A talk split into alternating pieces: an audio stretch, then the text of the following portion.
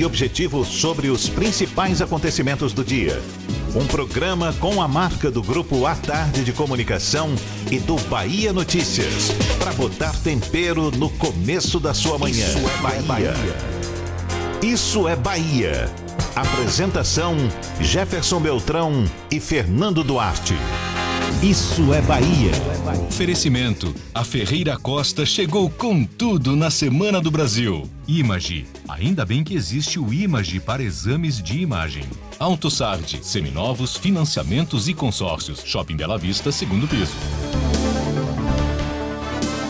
Olá, um bom dia para você, seja bem-vindo. Estamos começando mais um Isso é Bahia, novo programa da Tarde FM.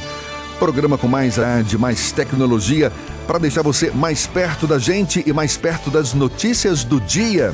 Vamos aos destaques desta quarta-feira, 18 de setembro de 2019. Lançado edital para a construção da ponte Salvador-Ilha de Itaparica. Mais um foragido da justiça flagrado por sistema de reconhecimento facial e preso em Salvador. Princípio de incêndio atinge hotel de luxo no centro histórico de Salvador. Funcionários dos Correios suspendem paralisação, mas mantêm estado de greve.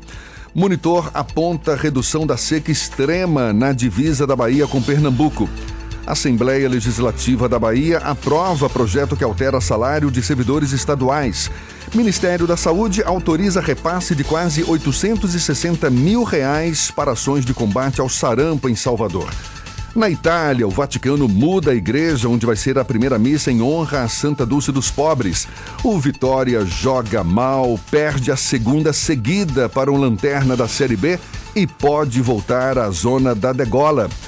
Assuntos que você acompanha a partir de agora no Isso é Bahia, programa que vai ao ar de segunda a sexta-feira, das 7 às 9 da manhã, com muitas notícias, bate-papo, entrevistas para botar tempero no começo da sua manhã. Junto comigo, o editor-chefe do Bahia Notícias, portal que é nosso parceiro nessa nova empreitada da Tarde FM, Fernando Duarte.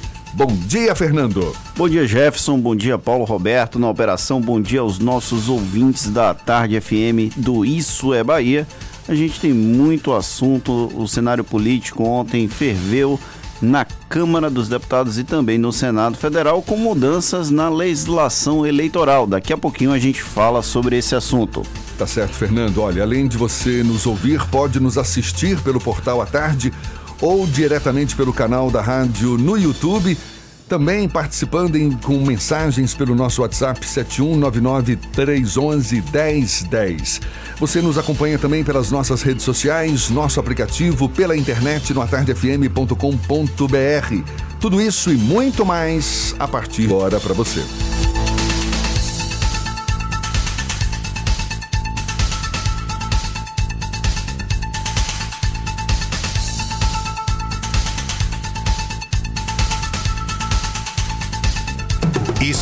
Bahia. Previsão do tempo. Previsão do tempo. Previsão do tempo. Salvador amanheceu com o céu parcialmente encoberto. A temperatura agora é de 24 graus. Quem tem os detalhes da previsão para esta quarta-feira é Walter Lima. Bom dia, seja bem-vindo, Walter.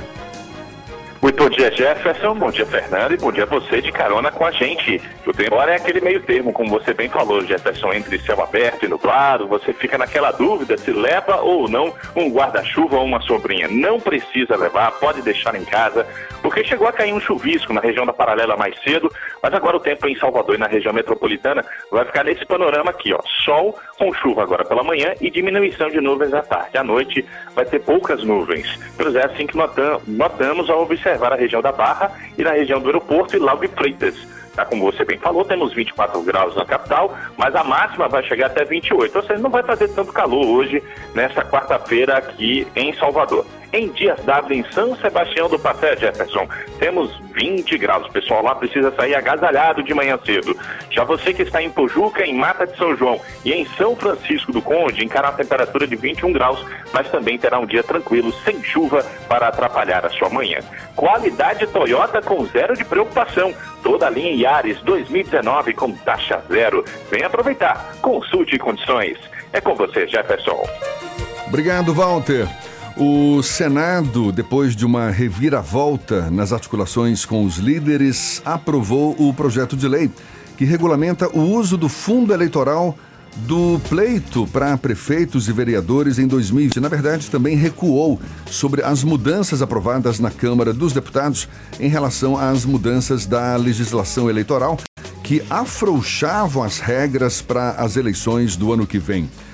Ou seja, essa responsabilidade no colo dos deputados federais, não é isso? Na Fernando? verdade, transferiu de volta para a Câmara essa responsabilidade, porque os deputados tinham afrouxado todas as regras. Por exemplo, o uso do fundo eleitoral para pagamento de advogados de pessoas que respondem a processos de corrupção. Era como se o PT, por exemplo, pudesse usar os recursos do fundo eleitoral para pagar os advogados que defenderam José de Seu e Luiz Inácio Lula da Silva, por exemplo. Com as mudanças ontem rejeitadas pelo Senado, volta a legislação quase que original, com algumas ligeiras alterações, mas sem o afrouxamento das regras. Entre outras coisas, está a questão do caixador de campanha que poderia ser travestida através de contratação de advogados, contratação de escritórios contábeis. Isso estaria fora do teto, que ampliaria o espaço para o Caixa 2 eleitoral. Tem também a questão da transparência e da forma como haveria a cobrança, a, o, a fiscalização dos recursos. O que estava acontecendo no projeto da Câmara passaria a ser opcional a prestação de contas ao Tribunal Superior Eleitoral, ao sistema da Justiça Eleitoral, ao invés de ser obrigatória como é hoje. Então, ontem o Senado, depois de muita pressão popular, muita pressão da imprensa e pressão dos próprios parlamentares, foi obrigado a recuar. E aí, essa mudança acabou não passando já na Comissão de Constituição e Justiça lá do Senado Federal. O presidente da casa, o Davi Alcolumbre, era talvez o grande fiador Ontem aconteceu uma situação até ligeiramente inusitada. O Rodrigo Maia, que é o presidente da Câmara, ele criticou os deputados por terem aprovado, ele transferiu essa responsabilidade para os pares. E aí o senador Davi Alcolumbre, que é o presidente do Senado, defendeu a aprovação dessas mudanças na Câmara Alta. E aí os senadores rejeitaram essas mudanças. O que é que acontece agora? caso o, o Senado aprovou isso, essas mudanças, esse recuo, e aí esse projeto vai voltar para a Câmara dos Deputados. Se os deputados voltarem à matéria original, isso vai para a sanção do presidente Jair Bolsonaro, que aí vai passar por uma outra situação. Os deputados podem transferir para Bolsonaro a responsabilidade de vetar ou não essa questão. Aí a gente tem uma discussão sobre o que é a nova política. O presidente Jair Bolsonaro é um dos que defendem a grande mudança nesse processo político brasileiro e esse, essas mudanças propostas e aprovadas na Câmara e o Senado acabou recuando, acabou voltando à legislação original quase. É, ele permite que a nova política efetivamente aconteça. Se a Câmara voltar a puxar as regras e transferir para Bolsonaro o, a responsabilidade do veto ou não, aí a gente vai ver se efetivamente como está o governo federal nessa nova política, nesse novo momento do Brasil. Quais seriam Quais seriam esses pontos mais polêmicos que você, enfim, diria esses aqui são peça-chave nessa discussão toda? A questão do pagamento de advogados com fundo eleitoral, isso é bem problemático. Você imagina alguém que é culpado, que é responsável por algum tipo de dolo, crime, passa a utilizar recurso público para pagar, pagar a própria defesa. Não faz sentido isso.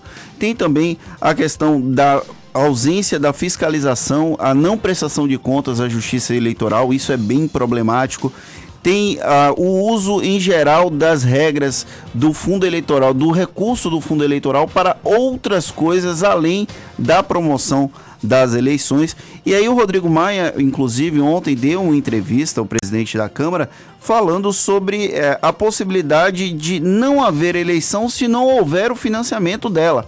É necessário financiamento e é necessário financiamento público do ponto de vista da transparência. Não precisa ser o financiamento privado com aquela relação promíscua que aconteceu nas eleições de 2010, 2014 principalmente, que a gente tem o auge da corrupção nesse processo que a Lava Jato acabou escancarando, mas precisa ser transparente, precisa ser de conhecimento público como vai acontecer as relações entre os parlamentares, os políticos, os candidatos a cargos públicos e os recursos do dinheiro, o, o dinheiro que vai sair dos cofres do Estado, dos cofres do, do bolso do contribuinte para o financiamento eleitoral. Pois é, então com o retorno dessa proposta à Câmara, os deputados agora é que vão decidir entre aprovar a regulamentação, que o fundo eleitoral está nesse pacote, não é? Isso. Como saiu do Senado, ou retomar todos os artigos rejeitados, enfim, todas essas mudanças que inicialmente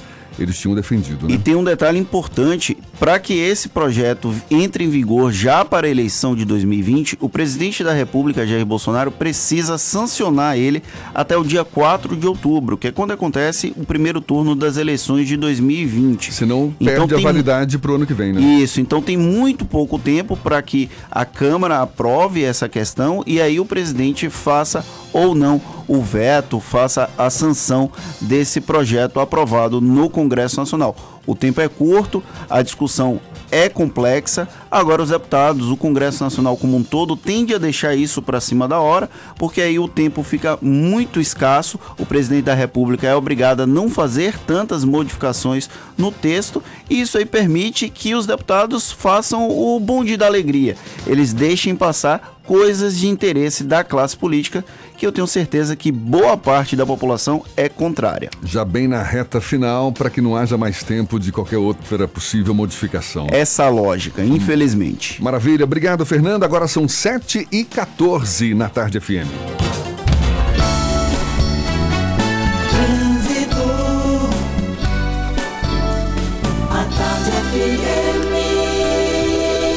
Oferecimento: Monobloco, o alinhamento 3D de carro de passeio mais barato da Bahia, R$19,90. Aniversário Bahia VIP Veículos. Com entrada a partir de um real, você sai de seminovo novo. Nutrição é com o SESI. Acesse www.sesisaudeba.com.br. Link dedicado e radiocomunicação é com a Softcomp. Já estamos sobrevoando a grande Salvador. Cláudia Menezes, o nome dela é Coragem, nossa repórter aérea. Bom dia, seja bem-vinda, Cláudia. Bom dia para você também, Jefferson. Bom dia para Fernando aí no estúdio. Um bom dia de novo para você, nosso ouvinte. Olha, eu falo aqui de Lauro de Freitas porque uma dica para você que está saindo de Vilas do Atlântico e quer chegar no centro de Salvador, é pegar a orla da cidade por Ipitanga, tá? Evite seguir pela Estrada do Coco, que tem trânsito bastante carregado aqui em Lauro de Freitas, sentido Salvador, na região do Cagi. Por causa de uma que teve mais cedo, eu falei disso, e um cavalo ele foi atropelado na pista. Ainda há reflexos aqui nessa região e o local está marcado com cones a gente falou disso na última entrada, então serve como uma alerta para você que está passando agora aqui pela região de Lauro de Freitas. Tena tem uma ampla linha de produtos para incontinência urinária, desde leve até a severa. Tena, líder mundial. É com você, Jefferson.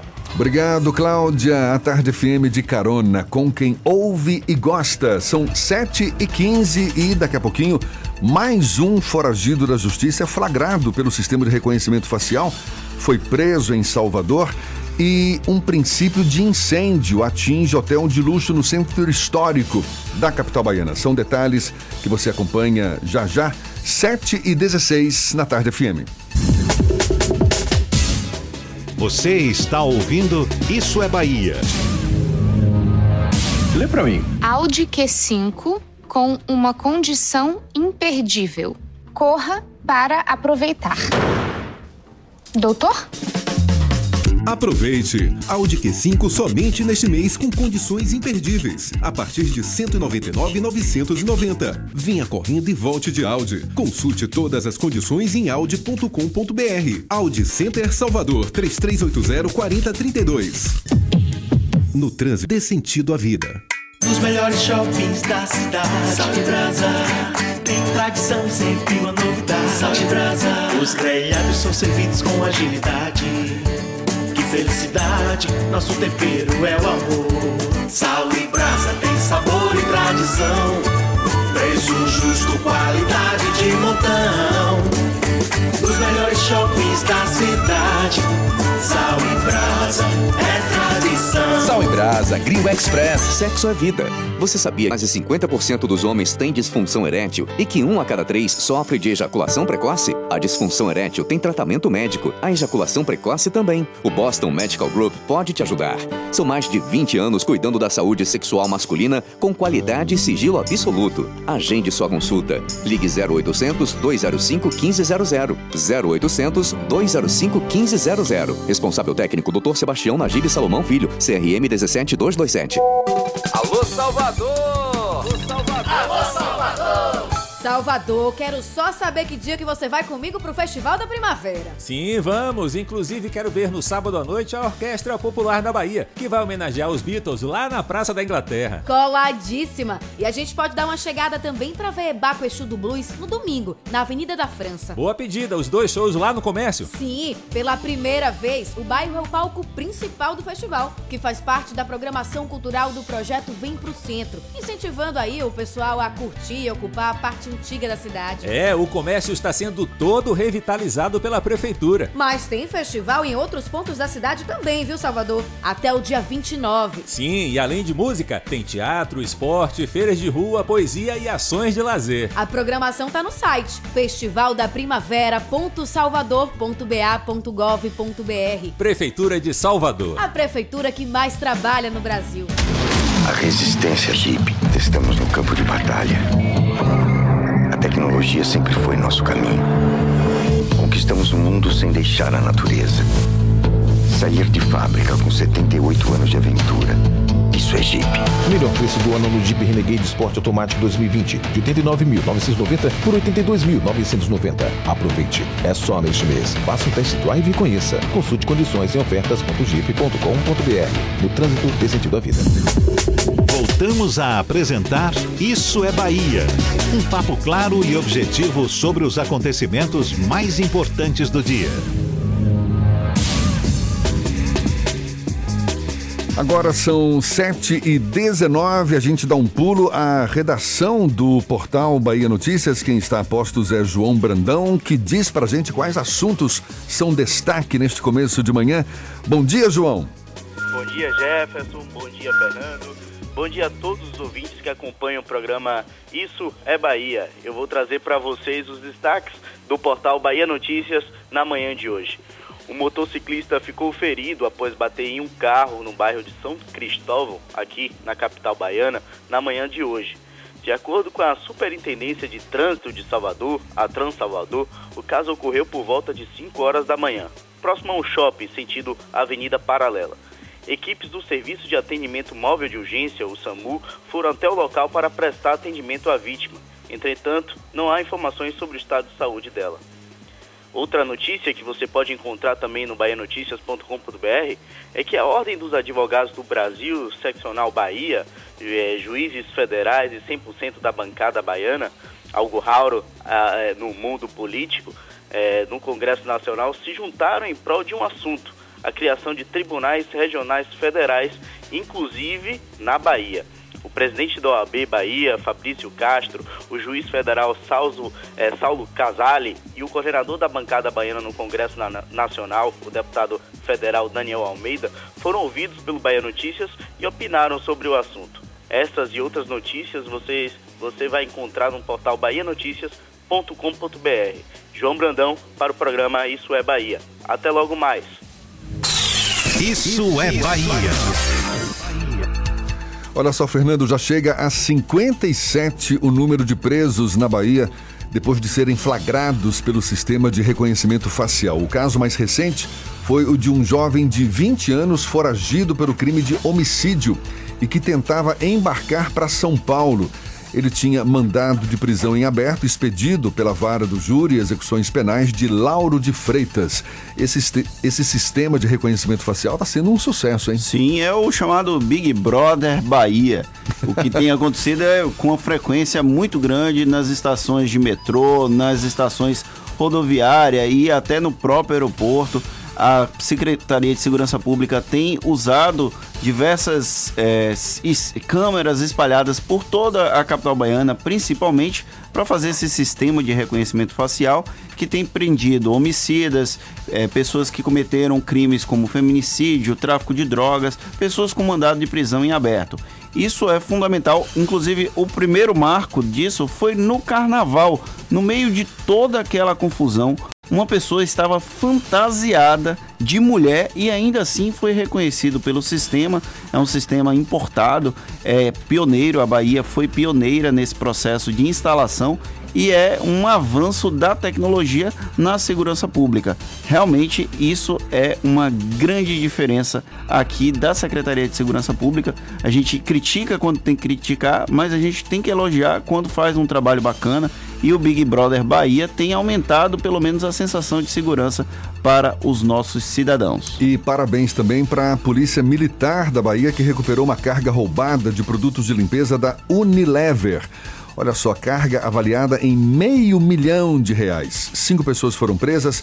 Isso aconteceu em Lauro de Freitas e todas vão responder por roubo e receptação. Os materiais recuperados foram apresentados na Delegacia de Repressão a Roubo de Carga em Feira de Santana. E um susto no centro histórico, um princípio de incêndio, aconteceu no Fera Palace Hotel. Lá no Centro Histórico de Salvador, o incidente surgiu após a preparação de um prato na cozinha localizada no terraço.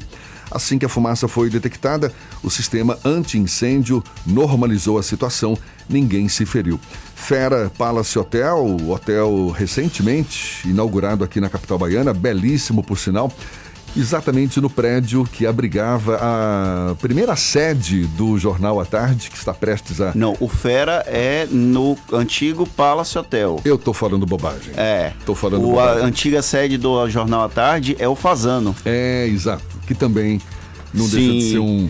São belíssimas intervenções, esses dois grandes hotéis. Tem a possibilidade de chegada do Vila Galé, ali no Palácio Rio Branco. Tem essa discussão do governo do estado, da seção do Rio Branco, para se transformar no empreendimento de, de, de hotelaria ali naquela região.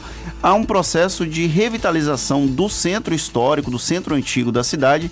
E esses dois hotéis, o Fera Palace Hotel e o Fazano, deram início, deram start para esse processo de revitalização com a chegada de turistas através de empreendimentos hoteleiros. São empreendimentos de luxo que estão tomando conta ali do centro histórico. O turista certamente agradece. Maravilha.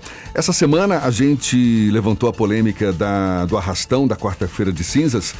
Foi aprovado o projeto de lei na Câmara Municipal que proíbe esse arrastão, que é uma festa no último dia de carnaval. Isso porque, segundo o autor do projeto, o vereador Henrique Carvalhal, não haveria compatibilidade com os princípios, os valores da Igreja Católica que, em tese, não é, define ali fim do carnaval, meia-noite de terça-feira e ponto final. Mas o prefeito Assemineto já tem sinalizado que deve vetar esse projeto de lei. A gente está com o vereador Henrique Carvalhal, do PV, na linha. Bom dia, vereador. Vereador Henrique Carvalhal, nos, nos ouve? Sim, bom dia. Bom dia. Como é que o senhor está vendo essa discussão, essa possibilidade de o prefeito Assemineto vetar projeto de lei de sua autoria que proíbe a continuidade do arrastão da quarta-feira de cinzas no Carnaval de Salvador, projeto de lei aprovado na semana passada. Vai dar muito pano para manga ainda essa discussão, vereador? É, bom dia, Jefferson. Bom dia, Fernando. Bom dia para os seus ouvintes. Primeiro que a decisão, como você mesmo acaba de pontuar, de vetar é do prefeito, né? O processo legislativo é concluído no último ato que é do executivo, ou de vetar, ou de sancionar, ou de se silenciar, né? Em, em duas hipóteses, o projeto retornará ao, ao Legislativo para a palavra final. Caso ele vete, parcial ou totalmente, os vereadores se pronunciarão se mantém o veto ou se derrubarão o veto, né? Ou, no caso do silêncio do prefeito, né, se passar o prazo é, constitucional, retornando para que a Câmara promulgue e dessa forma, como na mesma, do mesmo jeito de sanção, o projeto se tornará é, lei. Agora, a decisão é dele, nós temos que aguardar. Uh, acredito que o projeto ainda não saiu da Câmara, né, ao, ao final do processo da redação final. Aí vamos aguardar com a posição real que ele tomará. Vereador Henrique Carvalhal, Fernando Duarte falando.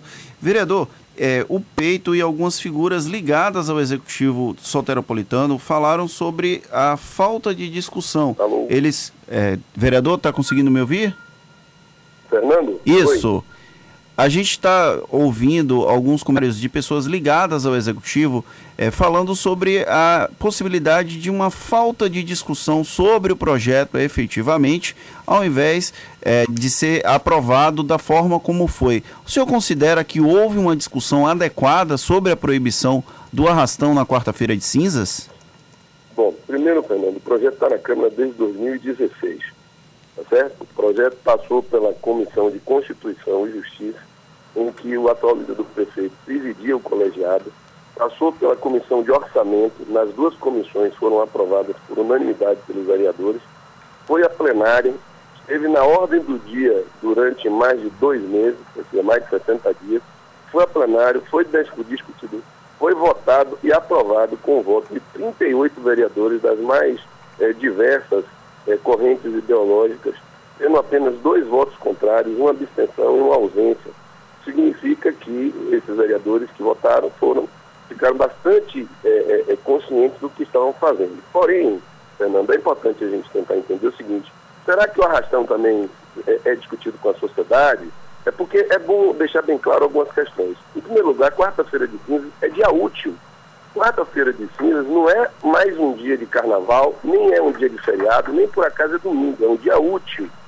E, dessa forma, Existe um TAC assinado entre o Ministério Público, a Prefeitura de Salvador e a Associação de Moradores da Barra, que estabelece quais são os dias que você, uma quantidade de eventos, dizendo que podem ser realizados naquele logradouro. E nesse é, entendimento, se você tem um dia útil que está sendo utilizado, que no caso é quarta-feira de cinzas, já está ferindo esse entendimento. Para que você compreenda, hoje, se a rádio quiser fazer um evento ali na Barra, a Prefeitura possivelmente vai negar por conta desse, desse, desse táxi. Ainda assim, eu lhe pergunto, quero saber quem é que autorizou, já fiz, inclusive esse requerimento na Câmara, neste ano para que os trios elétricos tocassem.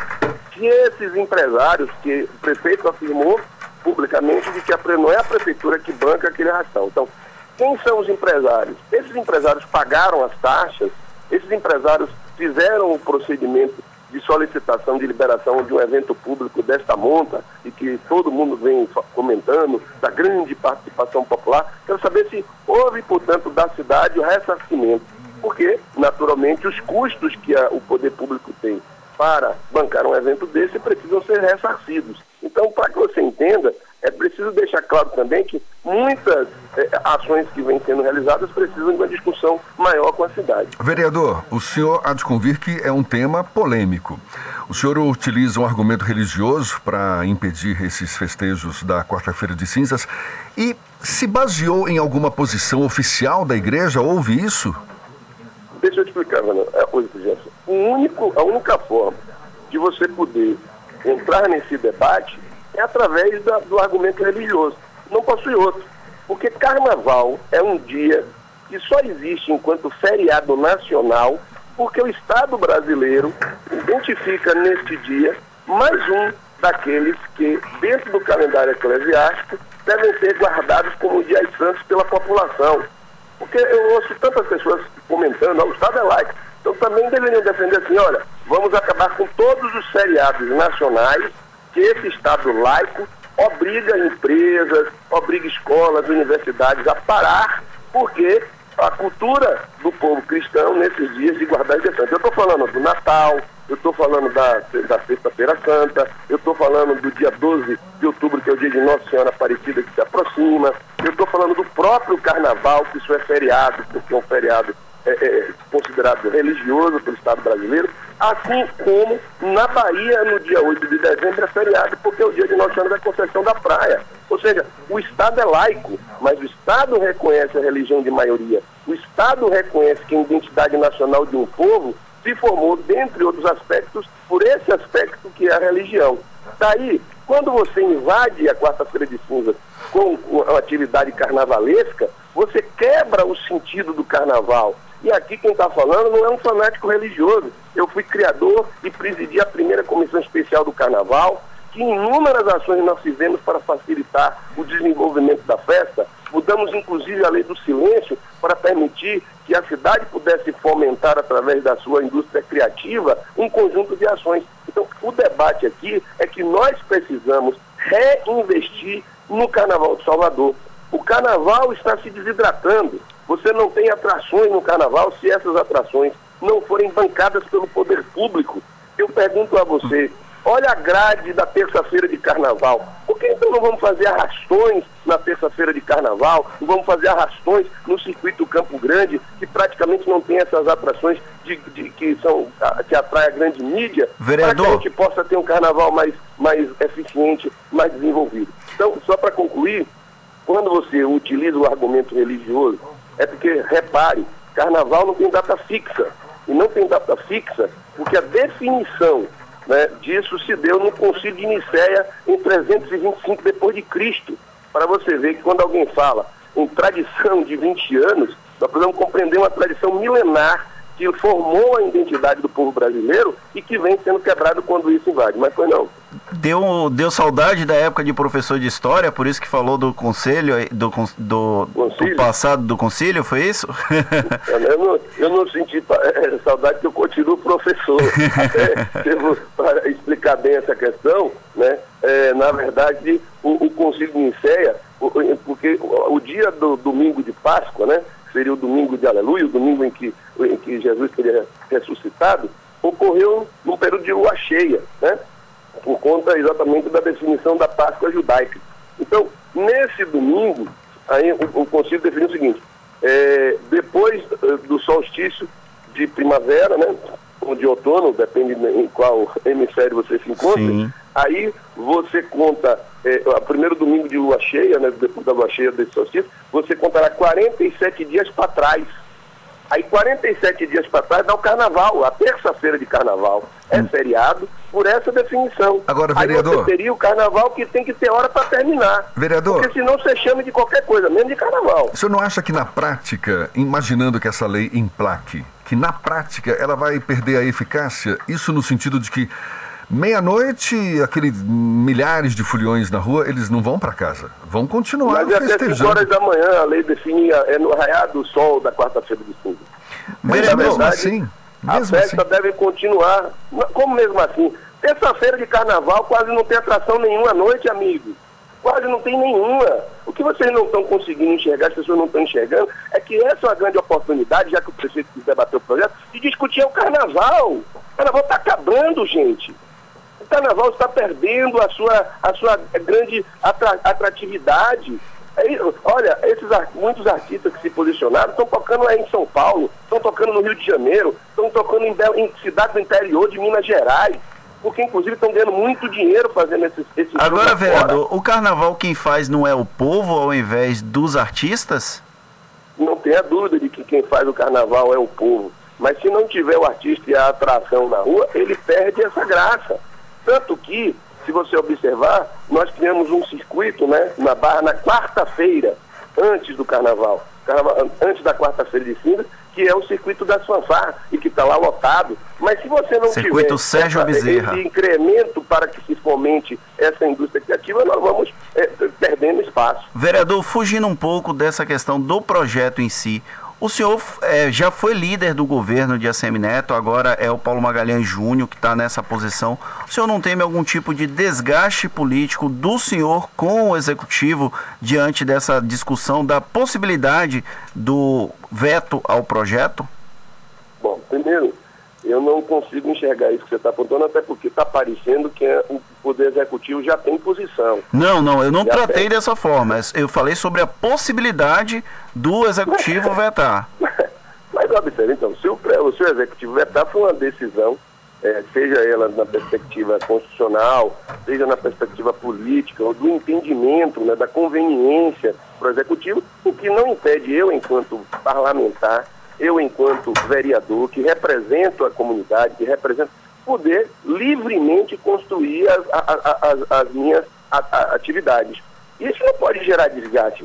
Diga-se de passagem, se o prefeito, em algum momento politicamente quiser, ele me chama, a gente conversa, troca ideias, e eu aguardarei ele, inclusive, para que esse momento ocorra, no sentido de que eu o convença de que ele sancione o projeto e dessa forma ele volte a trazer justiça e legalidade às coisas. Porque, observe, se ele vetar o projeto, ok, isso não significa que a quarta-feira de cinzas vai continuar tendo arrastão. Lembrando que o vice-prefeito Bruno Reis falou ontem ao Issa Bahia que é contra a proibição do arrastão. Eu acabei de lhe dizer, é um direito dele. Agora, eu acho que a partir desse momento e desse debate, vamos ter que criar e modificar as coisas. Por exemplo, para ter esse evento na Barra, vai ter que se refazer o TAC. Inclusive porque se pode ter arração. O prefeito disse, olha, não é a prefeitura que faz, então tem algum empresário bancando isso. E eu não conheço no Brasil nenhum empresário que faça caridade.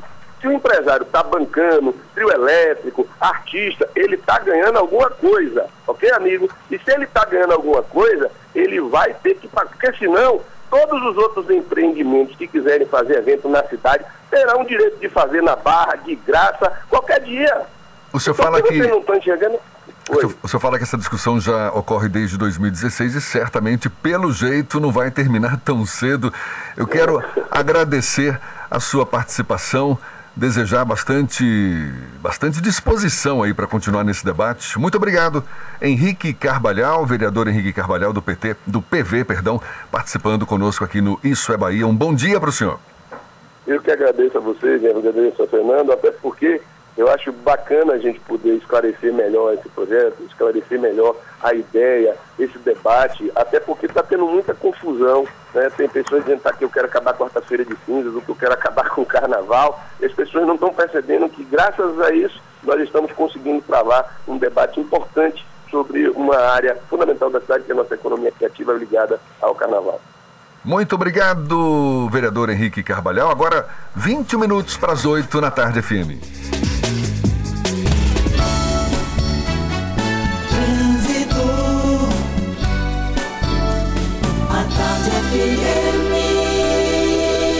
Oferecimento: Monobloco, o alinhamento 3D de carro de passeio mais barato da Bahia, R$19,90. Aniversário Bahia VIP Veículos, com entrada a partir de um real, você sai de seminovo novo. Nutrição é com o SESI. Acesse www.sesesaudeba.com.br. Link dedicado e radiocomunicação é com a Softcomp.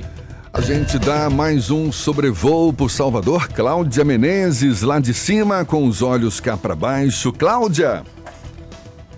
Oi, Jefferson. Agora acompanhando a movimentação aqui na BR-324 e você que vai sair agora de Salvador pela rodovia rumo aí ao interior do estado. A rodovia está bem tranquila. Agora tem uma pequena lentidão quando você chegar ali na região de Águas Claras, mas não chega tão a preocupar assim, porque é uma pequena lentidão. Passando esse trecho, rodovia tranquila até a chegada a Simões Filho, ou Feira de Santana, ou até outras cidades aí do interior. Você que saiu do interior, já chegou na altura de Simões Filho, aí você pega um movimento com intensidade ali nas imediações de Valéria. Passando esse trecho, tem alguns pontos de lentidão também em Valéria. Passando esse trecho, aí rodovia também tranquila, volta uma pequena intensidade em Pirajá. Depois de Pirajá, a chegada à rótula também acontece de forma tranquila na BR-324. Se você vai sair do subúrbio de Salvador,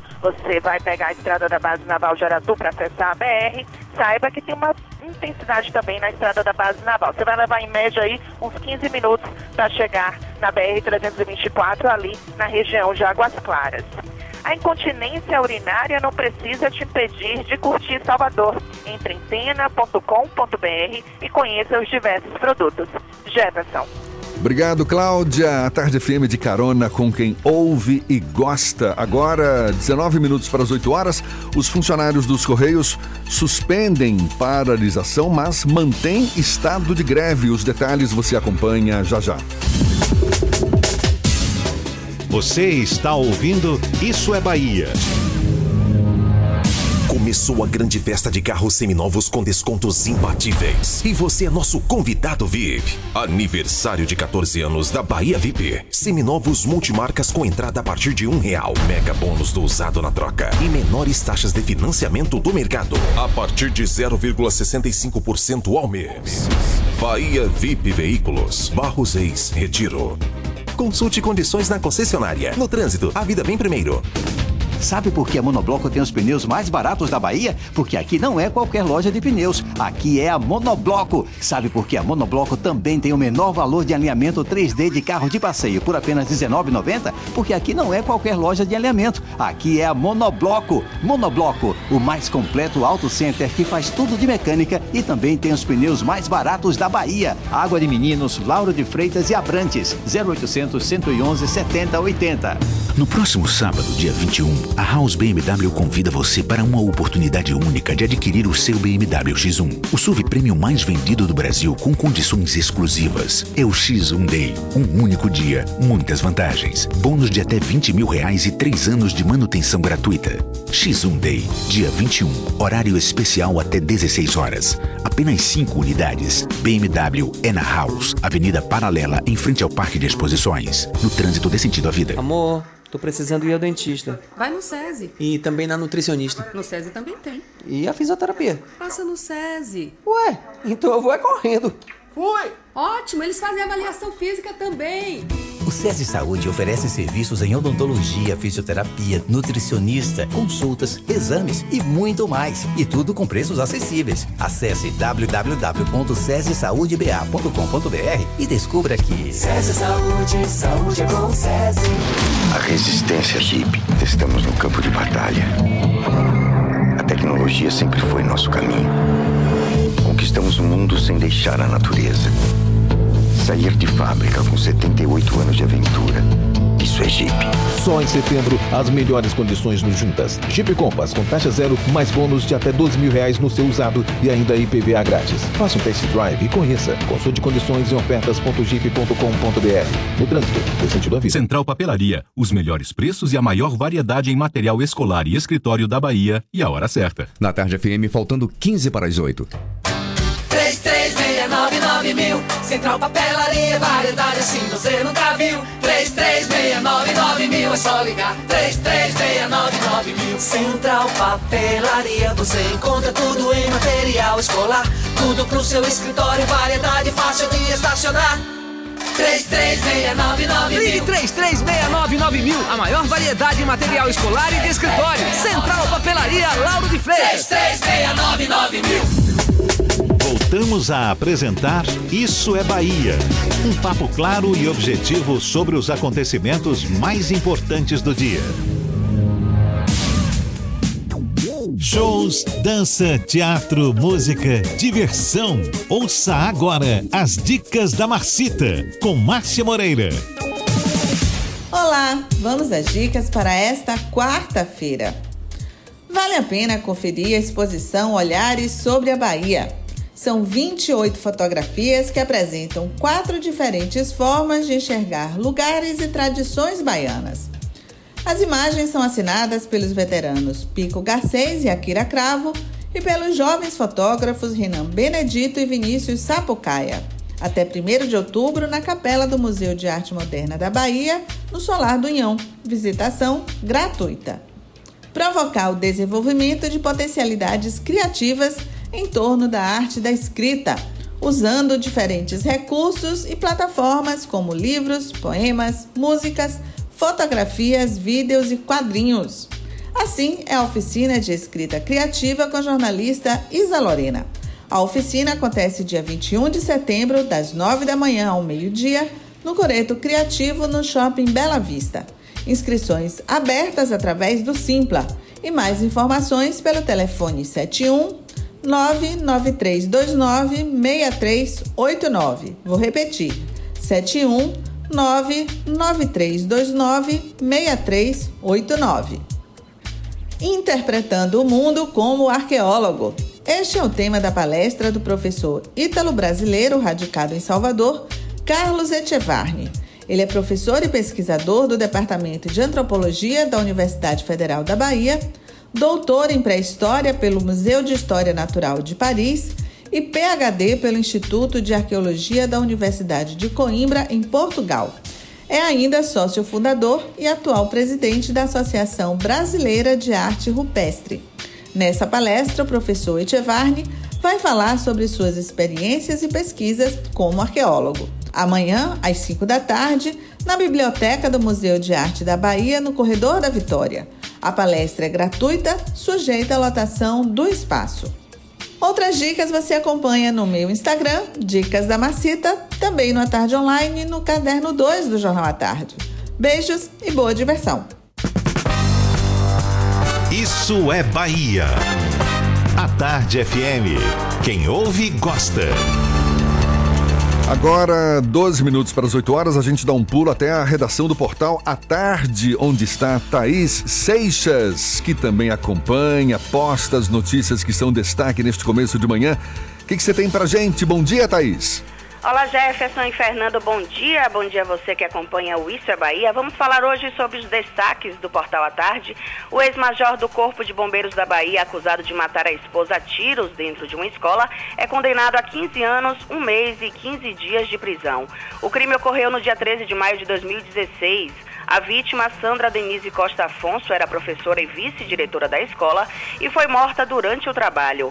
O ex-major Valdiógenes Almeida Cruz Júnior confessou o crime e alegou ciúmes como motivo para matar a companheira.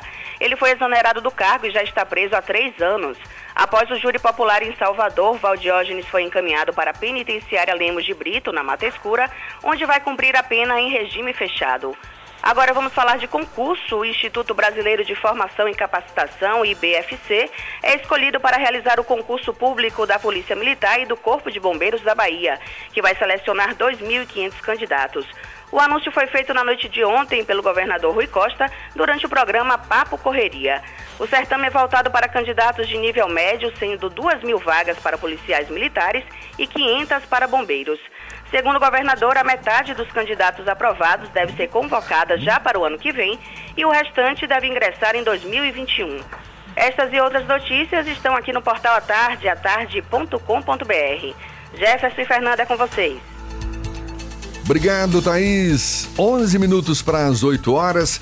Os funcionários dos Correios decidiram ontem suspender a paralisação iniciada no último dia 10, mas a categoria manteve o estado de greve até que seja julgado o pedido do dissídio da empresa. O Tribunal Superior do Trabalho agendou o julgamento para 2 de outubro. Com o estado de greve, os funcionários dos Correios deixam alerta que podem voltar a cruzar os braços a qualquer momento.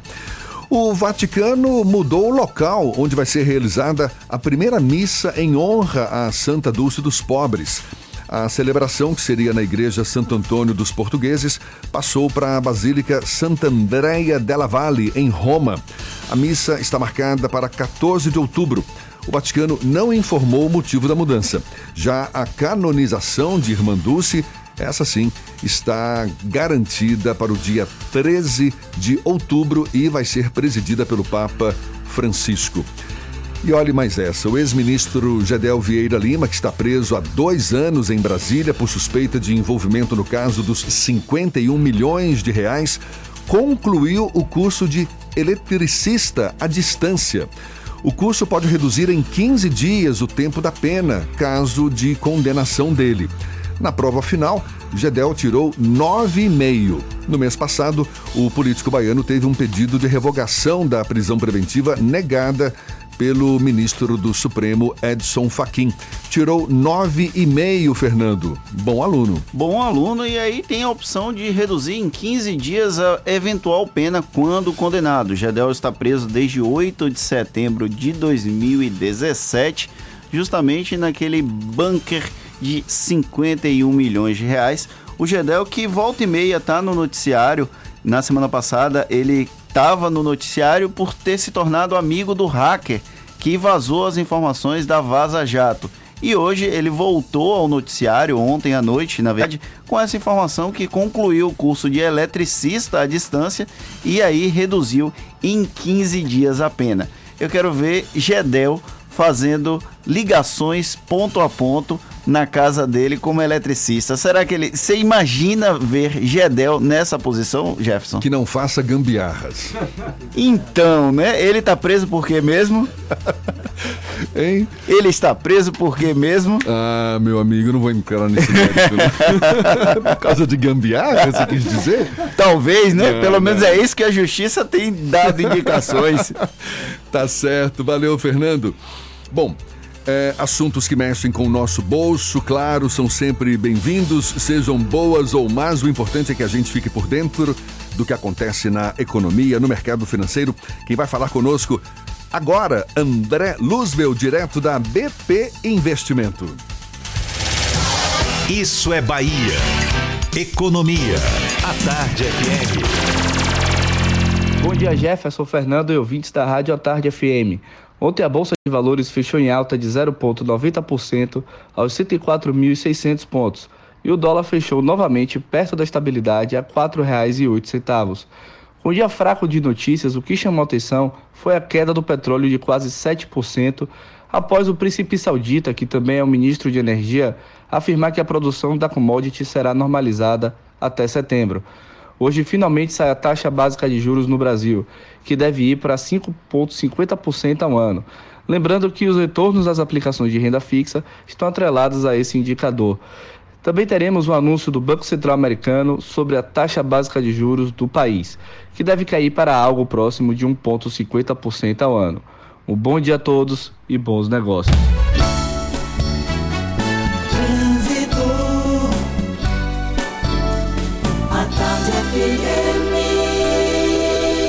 Oferecimento: Monobloco, o alinhamento 3D de passeio mais barato da Bahia, R$19,90. Aniversário Bahia VIP Veículos. Com entrada a partir de um real, você sai de seminovo novo. Nutrição é com o SESI. Acesse www.sesesaudeba.com.br. Link dedicado e radiocomunicação é com a Softcomp. A gente volta a falar com Cláudia Menezes, sobrevoando Salvador. Cláudia, Oi, Jefferson. Olha, acompanhando a movimentação aqui para você que vai sair da rótula do abacaxi e quer chegar na Cidade Baixa ou no comércio. Você pode pegar Bonocô, tem um pouco de intensidade só no trecho inicial, mas o caminho está bem tranquilo, tá? Bonocô, depois do Vale de Nazaré. Você pode também abrir Expressa, só tem um pouquinho de intensidade no trecho final ali de acesso à Jequitaia, mas nada que chegue a preocupar. Se você já está na Bonocô e quer acessar a Vasco da Gama, não entre no Ogujá. O Ogujá está bem travado no acesso a Vasco. O melhor é contornar pelo dique, que eu estou vendo aqui que tem um pouco de intensidade, mas é a melhor opção. Se você está saindo do dique do Tororó e quer chegar lá na orla do Rio Vermelho, evite a Garibaldi, que tem trechos mais carregados. A Vasco da Gama é a melhor opção. Aproveite a semana do cliente Fast Shopping. As ofertas que você estava esperando chegaram com até 45% de desconto. Baixe o app ou confira em uma de nossas lojas. Fast Shopping. É com você, Jefferson. Obrigado, Cláudia. A Tarde FM de carona com quem ouve e gosta. Faltam seis minutos para as 8 horas. O Ministério da Saúde autorizou repasse de quase 860 mil reais para ações de combate ao sarampo em Salvador. A gente dá os detalhes já já para você. Você está ouvindo Isso é Bahia. No próximo sábado, dia 21, a House BMW convida você para uma oportunidade única de adquirir o seu BMW X1, o SUV premium mais vendido do Brasil com condições exclusivas. É o X1 Day, um único dia, muitas vantagens, bônus de até 20 mil reais e três anos de manutenção gratuita.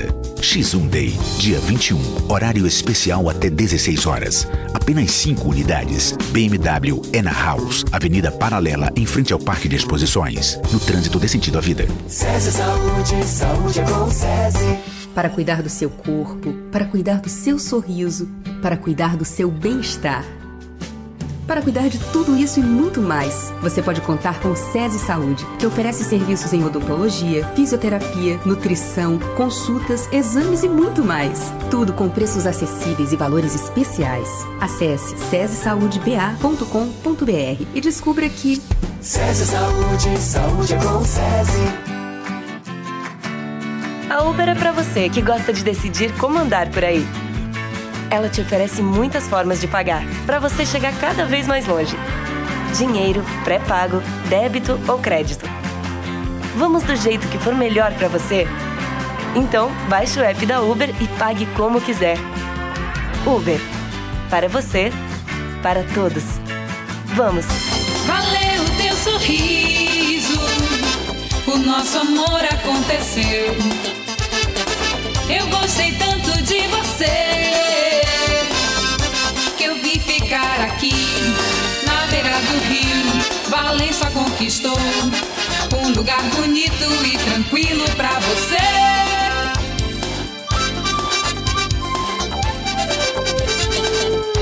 Portal Rio Una. Lê pra mim. Audi Q5 com uma condição imperdível.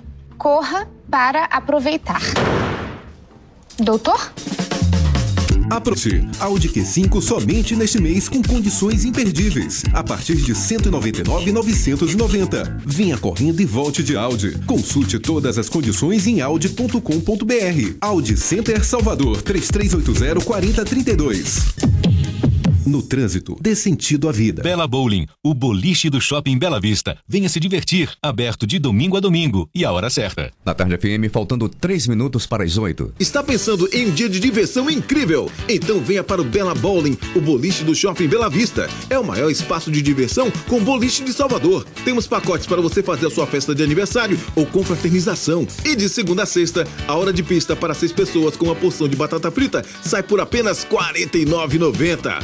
Os sapatos são à parte. Consulte condições, traga a sua turma e aproveite. Bela Bowling, o boliche do Shopping Bela Vista, o maior espaço de diversão com boliche de Salvador.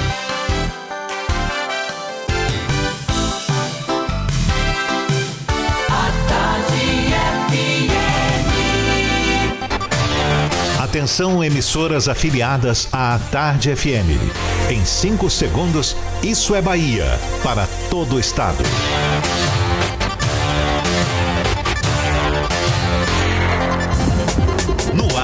Isso é Bahia. Informação com a marca do Grupo A Tarde e do Bahia Notícias. Política, segurança, saúde, cidadania. Isso é Bahia. Apresentação: Jefferson Beltrão e Fernando Duarte. A Tarde FM. Quem ouve, gosta. Olá, um bom dia para você que está chegando agora. Seja muito bem-vindo. Estamos no ar com Isso é Bahia, novo programa da Tarde FM. Programa que tem mais agilidade, mais tecnologia para deixar você mais perto da gente, mais perto das notícias que são importantes nesta manhã. E a partir de agora, para toda a Bahia, estamos juntos com uma rede de emissoras afiliadas à Tarde FM. Vai aqui o nosso bom dia, o nosso muito obrigado pela parceria, pela confiança. As rádios Cidade FM de Luiz Eduardo Magalhães, Itapuí FM de Tororó, Eldorado FM de Teixeira de Freitas, RB Líder FM de Rui Barbosa. Um abraço também para Serrana Líder FM de Jacobina, Baiana FM de Itaberaba, 93 FM de Jequié, Interativa FM de Itabuna, Ativa FM de Eunápolis e Cultura FM de Paulo Afonso. Que maravilha, não é? Muito gostoso, uma sensação muito legal a gente saber que estamos numa rede, todos integrados por toda a Bahia. E junto comigo, o editor-chefe do Bahia Notícias, portal parceiro nessa nova investida da Tarde FM, Fernando Duarte. Bom dia, Fernando. Bom dia, Jefferson. Bom dia, Paulo Roberto na operação. Bom dia aos nossos ouvintes em toda a Bahia. Luiz Eduardo, Itororó, Teixeira de Freitas, Rui Barbosa, Jacobina, Itaberaba, Jiquié, Itabuna, Eunápolis e Paulo Afonso. Um grande abraço para vocês que agora recebem a programação do Isso é Bahia. Daqui a pouquinho um assunto legal para você comentar, Fernando. O edital da construção da ponte Salvador Ilha de Itaparica finalmente foi lançado. Foi apresentado hoje no Diário Oficial do Estado. A previsão é que o leilão aconteça em novembro. Parece que esse projeto finalmente vai sair do papel. Além de nos ouvir, você pode nos assistir pelo portal à tarde, também pelo canal da rádio no YouTube e, claro, participar enviando mensagens pelo nosso WhatsApp 71993111010. Assuntos que são destaque nesta quarta-feira, 18 de setembro de 2019. Mais um foragido da justiça é flagrado por sistema de reconhecimento facial e preso em Salvador.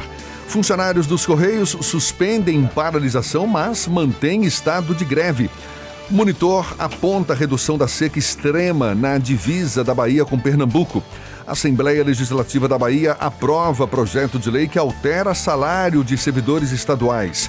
Ministério da Saúde autoriza repasse de quase 860 mil reais para ações de combate ao sarampo em Salvador. Vaticano muda a igreja onde vai ser a primeira missa em honra a Santa Dulce dos Pobres. Vitória joga mal, perde a segunda seguida para um lanterna da Série B e pode voltar à zona da degola, zona do rebaixamento. E a região Nordeste tem 107 espécies de animais ameaçadas de extinção. Espécies ameaçadas de extinção, a maioria répteis. E pesquisadores estão de olho no Plano de Ação Nacional que define metas que possam auxiliar na conservação dessas espécies. Acompanhe com as informações de Thaís Seixas. Pesquisadores de toda a região Nordeste estão reunidos em Salvador até esta sexta-feira para discutir o Plano de Ação Nacional para a Conservação de Espécies Ameaçadas de Extinção. A região possui atualmente 107 espécies ameaçadas, sendo 23 anfíbios e 84 répteis. O encontro tem a proposta de definir metas e acompanhar resultados do plano, segundo o PhD em Biologia da Conservação, Moacir Tinoco, coordenador executivo do plano no Nordeste. O objetivo principal é justamente desenhar e definir metas e indicadores que possam auxiliar na conservação das espécies ameaçadas, principalmente, e com enfoque muito forte em cima daquelas espécies que estão mais criticamente ameaçadas. A ação do encontro inclui a palestra Manejo de Espécies Exóticas Invasoras no Parque Estadual, na Serra do Conduru, e na Estação Ecológica do Rio Preto, na Bahia, ministrada por Silvia Ziller, fundadora do Instituto Horus de Desenvolvimento e Conservação Ambiental. O evento acontece às 8h30 da manhã no auditório da Universidade Católica do Salvador, campus Pituaçu. A entrada é gratuita. Thaís Seixas, do Portal à Tarde, para o Isso é Bahia. Isso é Bahia. Agora são 8 e 4 e a gente dá um pulo até a redação do portal Bahia Notícias, onde está o repórter João Brandão. Tem novas informações pra gente. João, é contigo. Bom dia, Jefferson. Bom dia, Fernando. Bom dia a todos os ouvintes que acompanham o programa Isso é Bahia, agora para todo o estado. Trago para vocês os destaques do dia. O ex-prefeito de Mucuri, no extremo sul baiano, Paulo Alexandre Matos Grifo, será alvo de apuração é, pelo Ministério Público do Estado. Paulo Grifo é acusado de fraudes em licitações na contratação de serviço de publicidade em 2015. Outra notícia: os secretários de saúde das capitais do Nordeste articulam emenda à medida provisória que institui o programa Médicos pelo Brasil, substituto do Mais Médicos, para que os municípios possam arcar com os custos da contratação dos profissionais de saúde da Agência para o Desenvolvimento da Atenção Primária à Saúde.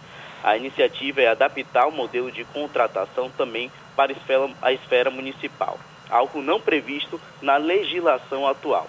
Essas e outras notícias você encontra no portal baianoticias.com.br. João Brandão, diretamente aqui da redação do Bahia Notícias, para o programa Isso é Bahia. Muito obrigado, João. Agora são 8 e 5.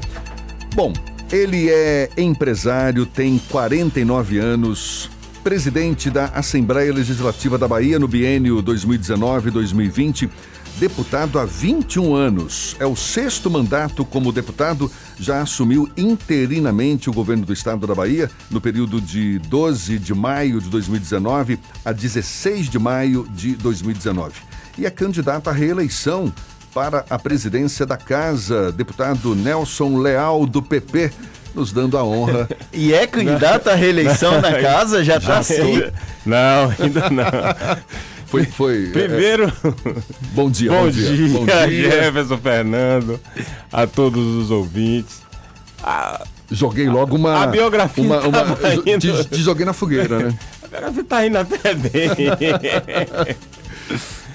Mas a- nós estamos agora, de fato, é, focado na administração da casa, é, procurando é, fazer com que essa nova legislatura ela seja é, bastante produtiva.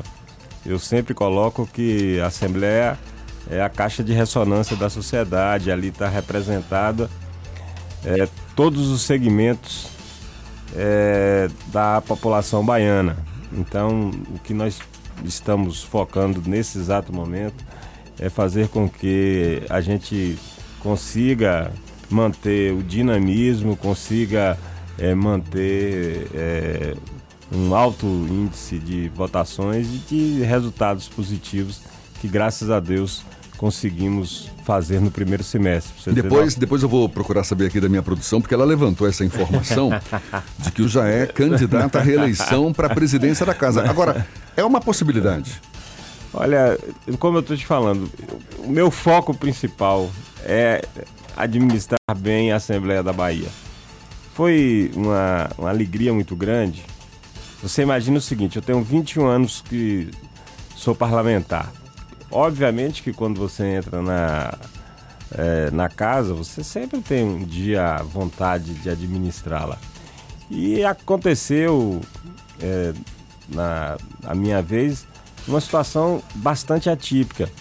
Numa disputa entre eu e o deputado Hilton Coelho, eu tive 62 de 63 votos possíveis. A maior votação da história da, daquela casa. Então, fruto de uma generosidade muito grande de meus parceiros, dos nossos eh, deputados. Então, agora nós temos que administrar, nós temos que mostrar que a Assembleia está cada vez mais próxima da sociedade, procurando trazer eu, para o debate os grandes temas aqui que atinge os baianos, mas também trazendo sempre eh, os grandes temas eh, nacionais. A, a Assembleia ela, ela está bastante eclética, chegando eh, com um vigor incrível. A gente consegue eh, ter importantes eh, sessões especiais ou eh, ordinárias mesmo, quase todos os dias da semana. O senhor tem falado que mais de 1.100 projetos novos estão na Comissão de Constituição e Justiça e que esses projetos estão sendo analisados e que daqui a algum tempo vão poder ser votados em plenário. A proposta seria de que o plenário tenha regularidade na votação desses projetos. Vai ser possível colocar tudo Vai, isso em já, prática? já está sendo possível. Já. Esse número já, já aumentou, ele já está com quase 1.300 projetos. E o que eu vejo, nós tínhamos um preconceito grande de votar projetos oriundos dos parlamentares. Nós estamos quebrando esse paradigma. É fundamental que a gente possa contribuir com a sociedade, é, é fundamental que o nosso mandato espelhe o que nós defendemos nas ruas. Isso é o que tem acontecido. Como eu te disse, nós votamos 933 proposições no primeiro semestre e queremos votar muito mais nesse segundo. Sei que é fundamental nós termos uma relação de harmonia, de respeito com os outros poderes, sempre é, temos boa vontade, qualquer é, projeto é, oriundo do Executivo, do Judiciário, do Ministério Público, é, da Defensoria Pública, nós temos o maior prazer de dar celeridade, de votar com rapidez, mas nós precisamos também, Fernando, dar é, o carinho e a importância devida aos projetos dos deputados. E é isso que nós estamos fazendo. Na semana que vem nós vamos fazer um mutirão. Quero ver se a gente vota no mínimo 100, 120 projetos na próxima terça-feira. Isso é uma queixa regular dos deputados, né, com relação à aprovação de projetos. Isso desde o mandato de Marcelo Nilo, que ficou quase mais de 10 anos na casa. E aí agora está efetivamente, o senhor tá, tem conseguido levar à votação projetos de deputados. Mas o, no, na segunda-feira nós publicamos lá no Bahia Notícias uma crítica do deputado estadual Paulo Câmara sobre a informatização do processo legislativo, porque alguns deputados acabam apresentando projetos já similares por conta da ausência de um processo de pesquisa. Como é que está? O senhor pretende fazer algum projeto nesse sentido? Nós já estamos, nós já estamos agora é, comprando um programa, é, a área de TI já está autorizada, que ele vai a pensar todos os projetos que versam sobre um determinado assunto.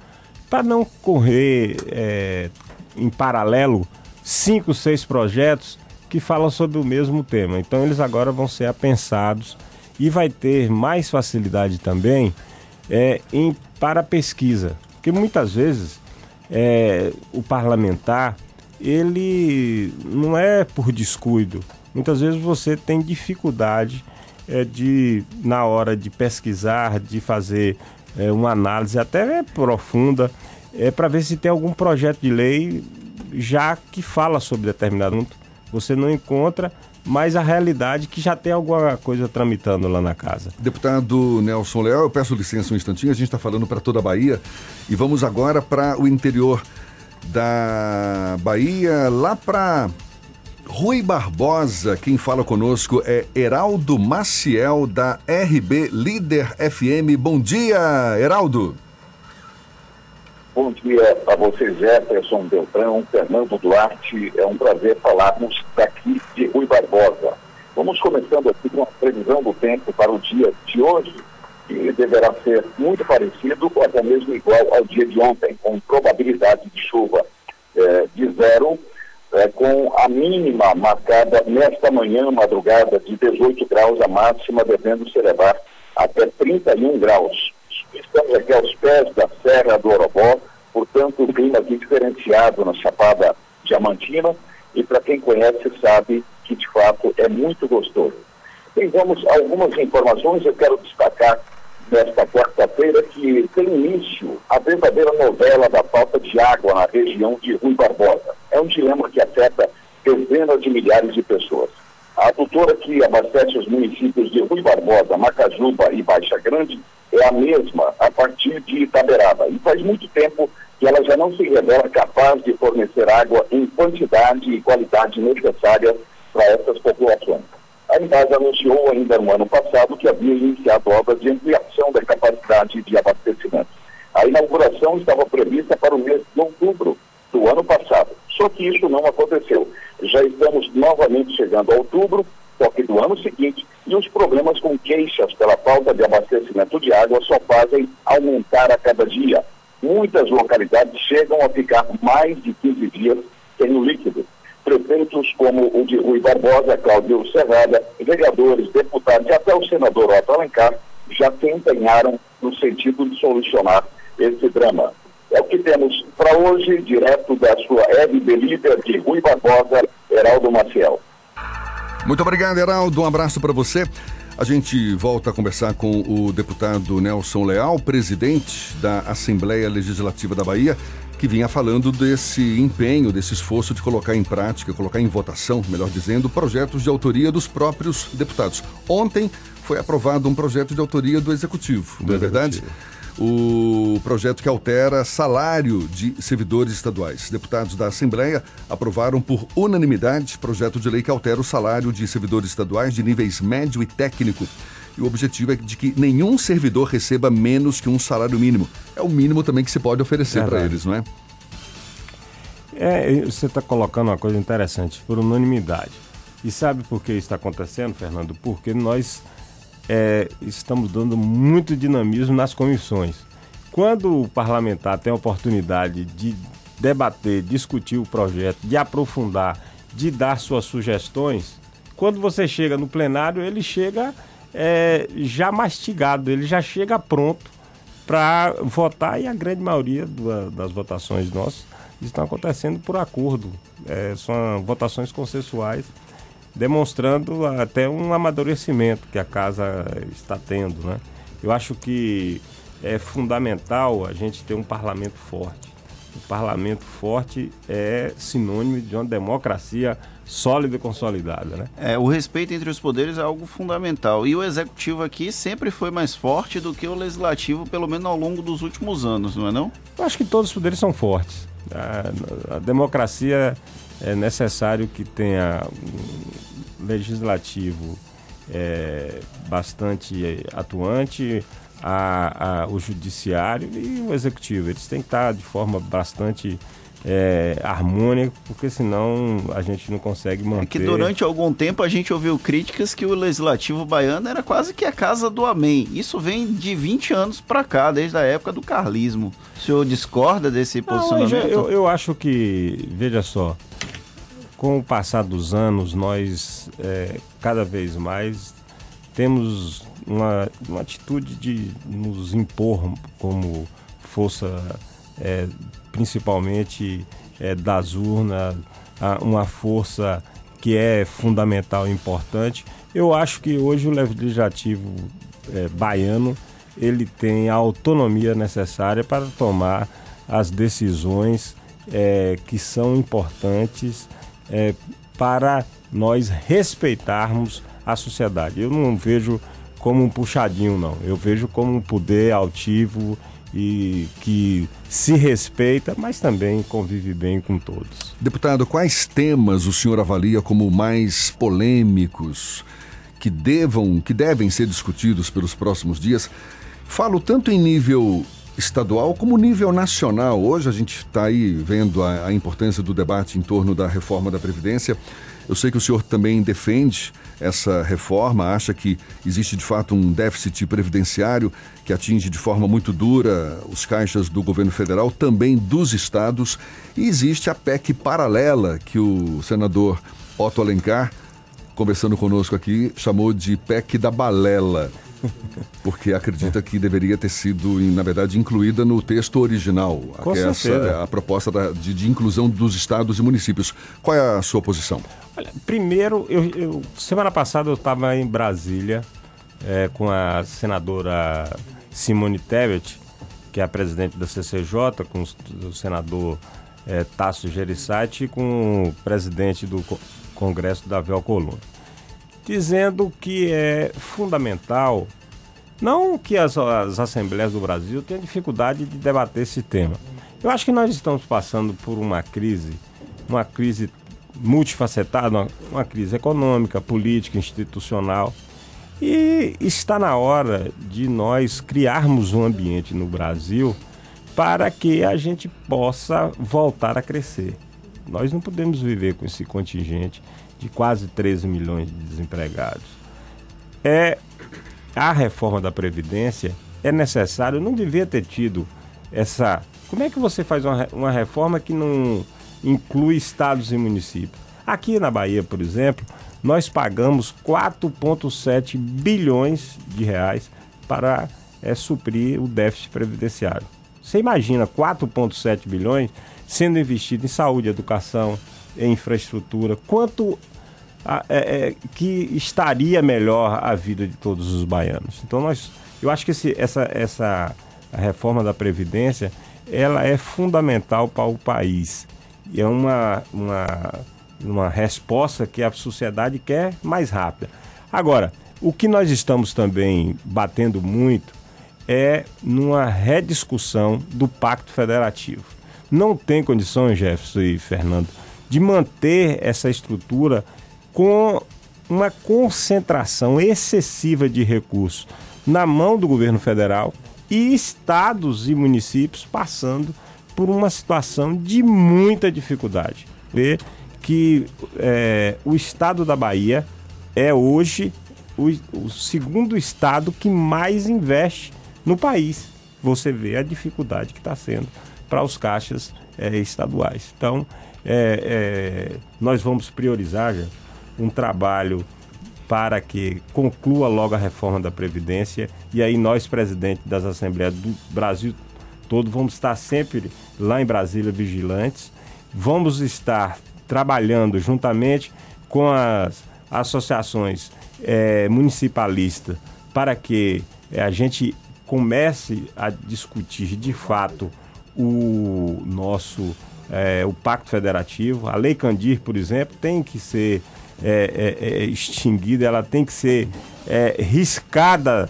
É, é uma lei que prejudica por demais as arrecadações dos nacional.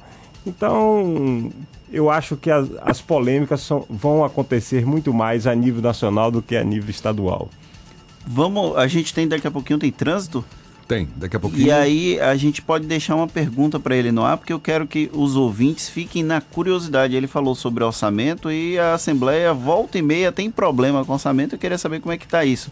Mas vamos tocando, daqui a pouquinho a gente aborda esse tema. Uma pergunta que eu também quero deixar no ar sobre as eleições municipais. O senhor diz que o PP, seu partido, quer uma candidatura própria e o nome de Cacaleão segue forte como opção da sigla? Vai responder daqui a pouquinho, tá certo? Ok? Tudo certo então? Vamos saber como é que está o fluxo de veículos aqui na capital baiana? 8 e 21 agora.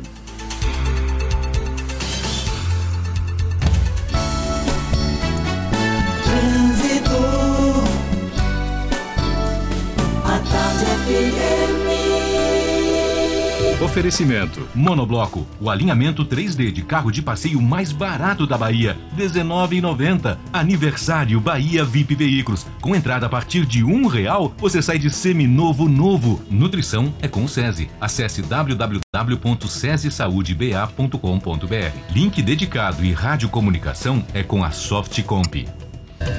Cláudia Menezes, nossa repórter aérea. Tem novidades por aí, Cláudia?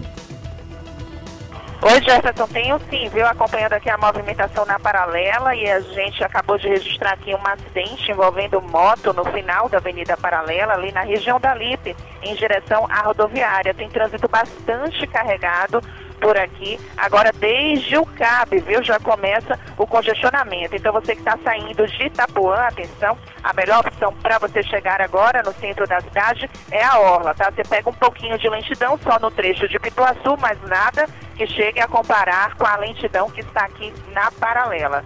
E aí depois você corta pelo Estiep para chegar na região do Iguatemi com mais tranquilidade. Santander, o único a baixar a taxa de administração da Previdência em até três vezes menos do que cobram por aí. Acesse santander.com.br barra Previdência. Jefferson. Obrigado, Cláudia. A Tarde FM de carona com quem ouve e gosta. Agora 8h22. Previsão do tempo.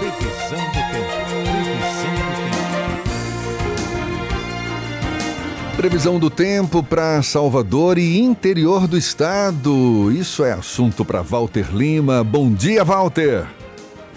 Bom dia, Jefferson. Bom dia a todos ligados com a gente. Realmente, a capital baiana segue com tempo parcialmente nublado e temperatura agora em torno dos 25 graus. E será assim esse tempo ao longo dessa quarta-feira na capital baiana, em Salvador. Agora vamos falar, vamos passear pelo interior do estado, Jefferson. Vamos primeiro para o centro-sul baiano, ali para Itororó. Os nossos amigos de Itororó que estão aí vão encontrar nessa quarta-feira um tempo nublado com chuva agora de manhã. De tarde, o tempo vai abrir. A máxima pode pode chegar a 27 graus. Vamos para o norte do estado, vamos ali para o Vale de São Francisco. Você que está em Paulo Afonso, vai a dica: reforce o uso de protetor solar, porque o tempo será com sol e poucas nuvens. Agora 21 graus, mas vai fazer calor, vai chegar até 32 graus na região do Vale de São Francisco. Agora vamos descer para o outro extremo do estado, vamos para o extremo sul, lá em Eunápolis, que fica a cerca de 700 quilômetros de Salvador. Vai ter sol o dia todo e algumas nuvens para dar uma amenizada no calor. O pessoal está ali pertinho de Porto Seguro, pode descer para pegar uma praia. A máxima vai chegar a 29 graus. Precisa de empréstimo, mas quer fugir de taxas abusivas? Conheça a Geru. Empréstimo 100% online, de 2 a 50 mil reais e até 36 parcelas. Geru, empréstimo online. Volto com você, Jefferson. Obrigado, Walter. E olha, ainda nesse clima de tempo, o monitor de secas, que é coordenado pela Agência Nacional de Águas, apontou que houve em agosto uma redução da seca extrema e da seca grave na divisa da Bahia com Pernambuco por causa da chuva. Já no oeste baiano, houve um aumento da seca grave e também da chamada seca moderada. Já no leste do estado, foi registrado aumento da área de seca moderada e diminuição da seca fraca. Da área de seca fraca. Ou seja, a seca continua agora com essas variações. São 8h25 e a gente volta já já, voltando também com a conversa com o presidente da Assembleia Legislativa, deputado Nelson Leal, do PP, e muito mais informações para você. É um instante só. Você está ouvindo Isso é Bahia. A resistência Jeep. Estamos no campo de batalha. A tecnologia sempre foi nosso caminho. Conquistamos o mundo sem deixar a natureza. Sair de fábrica com 78 anos de aventura. Isso é Jeep. Melhor preço do ano no Jeep Renegade Sport Automático 2020. De 89.990 por 82.990. Aproveite. É só neste mês. Faça um test drive e conheça. Consulte condições em ofertas.jeep.com.br. No trânsito dê sentido à vida. Carro novo de novo. Parece, não é? Eu levei para dar um grau lá na Riscos e Moças da Barros Reis. Teto black piano, pintura de rodas, acessórios e vitrificação. Ficou show, hein? Conheço. É minha oficina de confiança. Bateu, riscou, amassou, Riscos e Moças consertou. Isso. Serviço expresso e de qualidade. Com ou sem seguro, a Riscos e Moças tem a solução.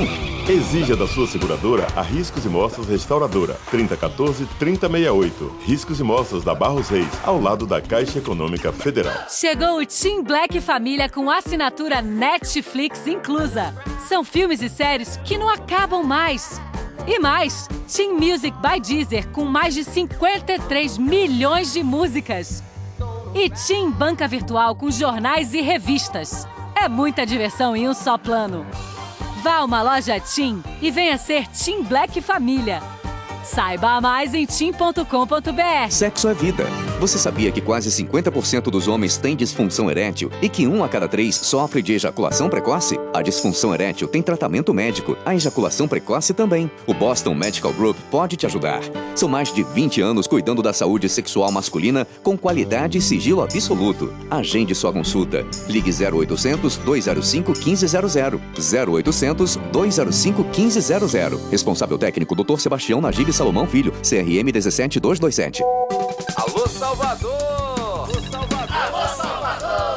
Salvador! Quero só saber que dia que você vai comigo pro Festival da Primavera. Sim, vamos. Inclusive, quero ver no sábado à noite a Orquestra Popular da Bahia, que vai homenagear os Beatles lá na Praça da Inglaterra. Coladíssima! E a gente pode dar uma chegada também pra ver Baco Exu do Blues no domingo, na Avenida da França. Boa pedida, os dois shows lá no comércio. Sim, pela primeira vez, o bairro é o palco principal do festival, que faz parte da programação cultural do projeto Vem Pro Centro, incentivando aí o pessoal a curtir e ocupar a parte antiga da cidade. É, o comércio está sendo todo revitalizado pela prefeitura. Mas tem festival em outros pontos da cidade também, viu, Salvador? Até o dia 29. Sim, e além de música, tem teatro, esporte, feiras de rua, poesia e ações de lazer. A programação tá no site festivaldaprimavera.salvador.ba.gov.br. Prefeitura de Salvador. A prefeitura que mais trabalha no Brasil. Voltamos a apresentar Isso é Bahia. Um papo claro e objetivo sobre os acontecimentos mais importantes do dia. Agora 8h29 e voltamos a dar um pulo até o interior do estado, agora para falar diretamente de Teixeira de Freitas, extremo sul da Bahia, com a Eldorado FM Jajá. É quem está a postos. Bom dia, Jajá. Bom dia, Jajá. Tá na escuta? Bom, daqui a pouco a gente volta com Já, o Já já, Já lá. volta já, já, então. Já Já do Dourado. Mas a gente continua com o deputado Nelson Leal aqui, presidente da Assembleia Legislativa da Bahia. E o Jefferson deixou uma pergunta para ele, eu vou deixar o orçamento por último. Como é que tá a situação do PP aqui em Salvador? O deputado Cacá Leão, deputado federal, se apresentou como candidato, a possível candidato a prefeito de Salvador, mas também teve um outro deputado, um deputado estadual, que Niltinho, que se apresentou como também um nome do PP. Qual o posicionamento do senhor enquanto presidente da Assembleia Legislativa, não, mas como deputado estadual do PP, qual é a sua posição com relação ao partido em Salvador? Olha, a- nós queremos é, assumiu o protagonismo aqui na cidade. O PP, um partido que tem crescido muito a nível é, do estado da Bahia, mas ainda não tem o mesmo tenho aqui na cidade. É, nós estamos nos reunindo, é, maturando e hoje existe aí duas pré-candidaturas é, postas, que é a do deputado federal Cacaleão, do deputado estadual Niltinho. Mas na segunda-feira nós vamos ter uma reunião e o PP tem uma grande vantagem. O PP ele tem uma capacidade de aglutinar incrível. Então nós não vamos ter disputa. É, certeza vai nascer um nome que seja consensual e que vai estar sendo colocado à disposição da população de Salvador para fazer esse enfrentamento da eleição de 2020. O senhor está falando em ser protagonista, ou seja, fortalecer a participação, o poder do PP, e o senhor já disse que vê com bons olhos a possibilidade do atual presidente da Câmara Municipal se juntar ao PP, se Geraldo Júnior, que é do Solidariedade, vier para o PP, vamos recebê-lo de braços abertos. Palavras com suas. Com certeza. A, a, gente, a gente sempre coloca que a, a política ela é para ela dar certo e um partido político é, crescer é preciso que venha sempre é, lideranças que são já consolidadas e o presidente da Câmara de Salvador, além de ser um grande amigo, é uma, um político de ah, que se quiser se filiar ao PP vai ser uma grande satisfação, uma grande honra. Mas tem havido conversa nesse sentido já?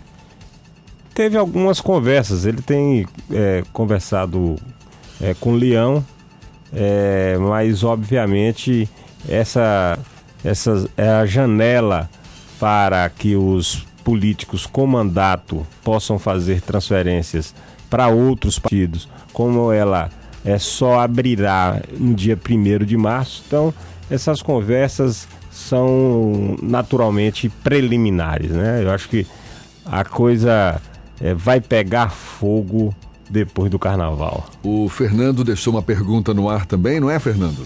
É, a gente tem. Vamos deixar o orçamento por último, ah, porque é, é o, o, ponto mais delicado da Assembleia Legislativa da Bahia. Não, não é.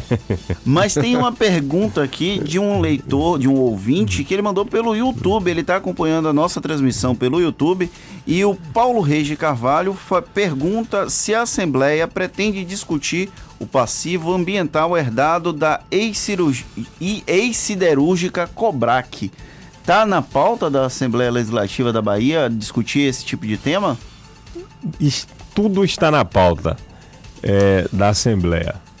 Obviamente que ainda não me chegou nenhuma é, colocação a esse respeito, mas peça ao, ao Yuri. Paulo Reis. Paulo Reis que é, entre em contato conosco, que nós teremos o maior prazer de de discutir, de debater. Lá é para isso mesmo. É o papel da Assembleia, É o né? papel né? da Assembleia é esse aí. É estar tá sempre vigilante. Nós temos o papel de legislar, mas, é, obviamente, é fundamental, sobretudo para o fortalecimento da casa e dos nossos mandatos, que todos os temas é, eles têm por obrigação de convergir lá para a Assembleia para a gente poder debater e dar soluções. É, eu agora, inclusive, vamos estar lançando no ano que vem o Alba pela Bahia. É aonde nós vamos não fazer mais aquela, não é assembleia itinerante. Nós vamos fazer seminários onde nós vamos debater os temas das macro-regiões do estado. E ali, na hora que terminar, nós já iremos encaminhar todos os problemas que chegarem é, para a gente, nós vamos É, se for municipal, vamos encaminhar para o prefeito. Se for estadual, nós vamos encaminhar para o governador. Se for federal, vamos mandar para os ministérios, para o governo federal e vamos acompanhar de perto o, o desenrolar das soluções. Eu acho que é uma contribuição que a gente vai dar uma contribuição positiva é, para o estado da Bahia. Eu vou pedir mais uma licença ao deputado Nelson Leal, presidente da Assembleia Legislativa, que conversa conosco aqui no Isso é Bahia, para dar mais um pulo ao interior do estado. Acredito que já já já voltou. Já já já tá aí? Já tá aí, já já de Teixeira de Freitas da Eldorado FM. Bom dia para você, amigo. Bom dia, Jefferson. Bom dia, Fernando, a todos vocês que acompanham aqui esse belíssimo programa. Isso é Bahia. Pois bem, Jefferson, falamos aqui da cidade de Teixeira de Freitas, através da emissora de rádio Eldorado FM 98.9, no segmento Gosto, a primeira em nossos corações. É daqui, ouvintes, que todas as quartas-feiras vocês ficarão por dentro das informações da região do extremo sul-baiano, com a tríplice fronteira com o norte do Espírito Santo e norte de Minas Gerais. Só para lembrar-vos, Jefferson, a região do extremo sul se destaca na agricultura, no plantio de mamão, melancia, mandioca, cana-de-açúcar e café. Já na silvicultura, ela se destaca na plantação de eucalipto, na produção de celulose e papel. E fechando aqui, claro que é o nosso maior carro-chefe aqui na nossa região, que é a pecuária, com o maior rebanho bovinos da Bahia e uma bacia leiteira pujante, Jefferson. E falando um pouco aqui é, da cidade de Teixeira de Freitas, só para lembrar aqui que temos um comércio forte, com destaques em excelentes serviços, né? A cidade de Teixeira de Freitas está entre as dez maiores cidades da Bahia localizada às margens da BR-101, com as proximidades de 13 municípios vizinhos, com alguns municípios é, localizados ali no litoral baiano, que esse nosso litoral, que somados, Jefferson, chegam a mais de mil quilômetros da divisa do Espírito Santo até a nossa capital, Salvador. E uma boa notícia aqui da cidade de Teixeira de Freitas é que a CDL local, né, a Câmara de Dirigentes Logista de Teixeira de Freitas, já lançou a campanha de Natal com o slogan Natal dos Sonhos 2019, com os seguintes sorteios de duas motos, um carro modelo Mob e duas viagens de, de cruzeiro né, com acompanhante ali. E fechando aqui esses brindes nesse sorteio, um caminhão de prêmios Jefferson. Jefferson, eu sei que você já está começando a criar um fã-clube na Bahia. Eu gostaria de pedir a você e ao Fernando e mandar só um beijo aí para nosso povo aqui. Eu sou natural de Paulo Afonso, né? Maravilha. E aí você manda um beijo para dona Generosa, moradora da rua Santos Dumont. minha mãe, querida mamãezinha, tá te ouvindo lá. Ela falou, meu filho, esse Jefferson tem uma voz belíssima. de minha mãe, só precisa ver ele pessoalmente. Ah, olha. dois metros de altura. É, é, muita generosidade de Dona Generosa, viu? Mas muito obrigado. Fico muito grato, muito é lisonjeado. É tá certo. Valeu, Jajá. Muito obrigado, amigo. Você sempre muito bem-vindo aqui. Um abraço a todos de Teixeira de Freitas também e um especial a você. Eu falei mais cedo que o Vitória corre o risco de voltar para a zona do rebaixamento, aí o deputado Nelson Leão, não, não dê essa notícia, não tenho o que dar, sinto muito, né? Não, eu falei, não vamos falar de futebol, pelo amor de Deus. Bom, eu já não aguento receber mais WhatsApp da partir de a noite de ontem. Mas que fase, que fase essa, né? O Ele conseguiu uma proeza, perdeu para os dois lanternas da é, Série B. É, é, perdeu no sábado e perdeu na terça. É. Ele corre o risco de terminar a 23 terceira rodada na Série B, ou seja, é, é, a 23 rodada da Série B na zona do rebaixamento. Isso porque jogou mal, mais uma vez jogou mal, perdeu ontem à noite por 2 a 0 para o São Bento de Sorocaba. Segunda derrota seguida para um Lanterna. No último sábado, o Vitória já tinha perdido diante do Guarani. Esse resultado deixou o Leão na 15ª posição, tem 24 pontos, mas como a rodada só termina no sábado, Criciúma, Guarani e Figueirense podem passar o Vitória. E aí o time só vai voltar a campo na próxima terça-feira para enfrentar o Atlético Goianiense na Arena Fonte Nova. Sinto muito, viu, deputado Nelson Leal? Eu também. E Bom, parece que a informação preliminar ah, é que o, o técnico, técnico, Carlos Amadeu estaria de saída do Esporte Clube Vitória. Ainda não se sabe se ele pediu demissão, se ele foi demitido. O zum zum zum já começou e normalmente onde há fumaça no futebol há fogo. Carlos Amadeu que assumiu muito recentemente a, a função de técnico do Esporte Clube Vitória, pode ser mais um técnico a deixar o rubro-negro baiano. É, e é uma pena porque é um momento em que o Vitória certamente busca forças para se reerguer.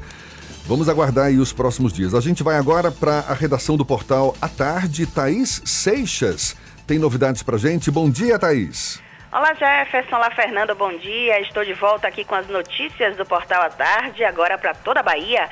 Os porteiros terceirizados do Instituto de Matemática e Estatística da UFBA retomaram as atividades depois do pagamento de salários atrasados. A categoria estava paralisada desde a segunda-feira, quando as aulas foram suspensas no local, no campus de Ondina. Os porteiros são contratados por meio da empresa Creta Comércios e Serviços e alegavam que não haviam recebido salários de agosto. E no esporte, a delegação baiana viaja nesta sexta para disputar a etapa regional Nordeste dos Jogos Escolares da Juventude, que acontece em Natal, no Rio Grande do Norte. A delegação é formada por 170 pessoas, entre alunos, técnicos e dirigentes, que vão representar a Bahia nas modalidades de futsal, handball, vôlei e basquete. O torneio começa, começa neste sábado agora e segue até terça. Participam da competição estudantes de 12 a 17 anos. Mais informações estão disponíveis aqui no portal Atarde, atarde.com.br. Com vocês, Jefferson e Fernando. Obrigado, Thaís. Agora, 18 minutos para as 9 horas, estamos recebendo o deputado Nelson Leal, do PP, presidente da Assembleia Legislativa, conversando conosco aqui no Isso é Bahia. Vou passar a bola para Fernando. O deputado falou agora há pouco, tem pouquíssimos minutos, que orçamento não chega a ser um problema para a Assembleia mas tradicionalmente, quando chega no mês de outubro, novembro, a Assembleia tende a pedir suplementação para o Executivo. Isso vai acontecer, já aconteceu em 2019. Como é que está a situação fiscal e orçamentária da Assembleia? Veja só, eh, Fernando, a, a Assembleia ela sempre teve um déficit histórico orçamentário é, sempre o orçamento chega aquém é, dos gastos realizados. Para você ter noção, o executado do, do ano passado foi 720 milhões e o orçamento nosso é 625. Essa conta não fecha. É, nós vamos solicitar complementação. Nós precisamos de de um recurso para aumentar esse orçamento. Como o Fernando falou, é uma prática recorrente. É essa, recorrente. É? Esse ano está um pouco é, majorada em função da, da implantação do plano de cargos e salário, que teve um impacto é, muito grande no orçamento da casa. Mas nós estamos tentando e colocando em prática, tentando não, nós estamos colocando em prática um plano de enxugar ao máximo é, os nossos gastos. Eu acredito que a gente vai diminuir bastante é, o, o, nosso custeio. Nós estamos procurando é, ver quais áreas que dá para dar uma enxugada e nós deveremos ter no final do ano um volume considerável de economia. Essa expectativa é é, de trabalhar entre 20 a 30 milhões de economia esse ano. Mas o na... senhor herdou uma assembleia inchada? Não é que não, não inchada. O, o, o grande.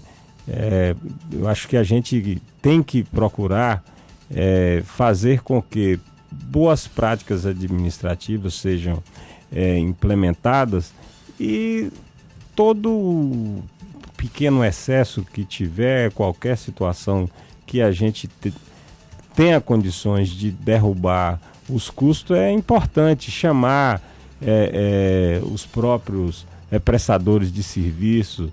Olha, corte um pouco na carne. Se nós estamos, quando você está passando por crise, é assim numa empresa particular. Quando você está passando por uma crise, olha, eu podia ter o contrato aqui cheio, hoje eu não posso mais, eu não tenho condições de pagar. Então, diminua do seu lucro, é, faça um esforço, diminui é, o serviço que é prestado. Vamos, a gente tem que, que a, o meu lema lá é nós temos que diminuir. Mas na prática, como é que deve se dar essa economia? Corte de recursos em que áreas, por em exemplo? Todas as áreas, Jefferson. Nós estamos tentando é, trabalhar com todas as áreas, diminuindo folha, é, diminuindo.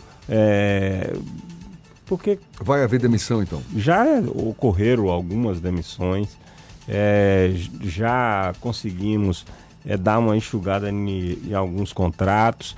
Eu acredito que a gente até o final do ano aí nós vamos estar é, dando esses números com mais precisão, mas nós deveremos é, diminuir aí por volta de 20 a 30 milhões de reais. Dá o uma... problema é o passivo que o senhor recebeu da Assembleia? Não, o problema foi o orçamento. Né? O orçamento ele foi muito abaixo do executado. Se você executa no ano 720 é, milhões, você o orçamento deveria ser algo em torno disso. Foi 100 milhões a menos. Entendi. Né? A possibilidade de pleitear novos recursos para o governo do estado, o senhor vê isso com bons olhos ou, e, e com facilidade? O senhor tem um bom relacionamento com o governo, não é? O vice-governador João Leão, presidente do seu partido? É, nós temos uma, uma boa relação com, com o governador Rui Costa, mas é, essa questão eu acho que ela é, é, é fundamental para que a casa continue funcionando. Ela é, é necessário nós termos essa complementação orçamentária porque é, precisamos honrar com os nossos compromissos nos, de pagamento de salário, de pagamento é, de fornecedores. Eu acredito que a ASA não tem sido perdulária, pelo contrário, ela tem sido bastante austera. Eu acho que não vamos ter dificuldades sei que o volume não é pequeno, mas eu tenho é, muita. É, é, acredito muito que o, o, governador vai ver com bons olhos a, a forma que nós estamos administrando a Assembleia da Bahia. Deputado Nelson Leal, do PP, presidente da Assembleia Legislativa da Bahia, muito obrigado pela entrevista. Um abraço. Eu que agradeço, me coloco sempre à disposição. É, é gratificante estar aqui é, com vocês. Parabéns pelo programa. E a Assembleia sempre vai estar de portas abertas. A gente quer sempre esse diálogo, esse link né, com a população baiana e é sempre bom estar prestando conta do que nós estamos fazendo no nosso dia a dia. Muito obrigado, deputado Nelson Leal, que conversou com a gente aqui no Isso é Bahia. A Tarde FM, 12 minutos para as 9 horas. Moradores de Salvador vão ser beneficiados com quase 860 mil reais em ações de combate ao surto do sarampo. O repasse foi autorizado pelo Ministério da Saúde com recursos do Fundo Nacional de Saúde. A medida foi publicada no Diário Oficial da União. E mais de 5.700 eleitores de Morro do Chapéu no centro-norte baiano ainda não fizeram o cadastramento biométrico, o que representa quase 25% do total de eleitores em situação irregular. O prazo limite é 18 de fevereiro e é preciso comparecer ao cartório eleitoral com documento com foto e comprovante de residência. Moradores de 29 municípios do sul da Bahia ganham mais uma opção para cuidar da saúde. Acompanhe com as informações de Thaís Seixas do Portal à Tarde. A cidade de Itabuna passa a contar a partir desta sexta com os serviços da Policlínica Regional de Saúde, que vai atender moradores de 29 cidades da região sul do estado. Por meio da unidade serão oferecidas consultas com especialistas e exames de média e alta complexidade, como explica o coordenador dos consórcios regionais de saúde da Bahia, Nelson Portela. A policlínica ela funciona com os municípios consorciados. Esses municípios terão cotas para exames e consultas e isso é tudo pré-agendado. O paciente já vai com o seu dia marcado e horário. Então não é portas abertas, ela funciona de segunda a sexta com horário marcado. 18 especialidades e temos as especialidades médicas para exames e procedimentos. A Policlínica Regional de Saúde recebeu um investimento total de 25 milhões 262 mil reais. A obra será feita pelo governador Rui Costa às nove e meia da manhã. Thaís Seixas, do Portal à Tarde, para o Isso é Bahia. Estamos de volta aqui na redação do Isso é Bahia, no estúdio do Isso é Bahia. E aí a gente vai trazer um pouco as mensagens. Tem mensagem dos ouvintes, eles mandaram para o WhatsApp 71993111010. O Jefferson, o Bom dia Jefferson, bom dia Fernando, dois nomes fortes. Estou amando a programação. Quem desejou boa sorte foi a Mari o Jefferson, outra pessoa falou assim: Jefferson, adorei a sua deixa sobre Gedel. Com certeza vai fazer gambiarras, que é a sua especialidade. O ex-ministro Gedel Vieira Lima concluiu o curso de eletricista na prisão e reduziu em 15 dias a possível pena dele quando ele for efetivamente condenado ou não pela justiça. Que fique claro, curso à distância. Isso. Ainda tem um outro comentário aqui do Lucas Lubrial. Eu iria pedir a vocês o contato do eletricista Gedel, mas queria uma pessoa confiável e ele não me parece a melhor opção. Gente, Vou pesquisar outros profissionais. Ele tirou 9,5 na prova competente ele é. Agora, Foi se um é confiável aluno. ou não, aí são outros 500, né, não, Jefferson? E uma, um assunto rápido também para você, Fernando. Foi lançado o edital da construção da ponte Salvador Ilha de Itaparica. Parece que está cada vez mais perto essa ponte. Foi publicado no Diário Oficial do Estado hoje o edital da construção. O leilão acontece no mês de novembro na Bovespa das empresas interessadas na construção. Muito provavelmente grupos chineses serão a maioria nesse processo.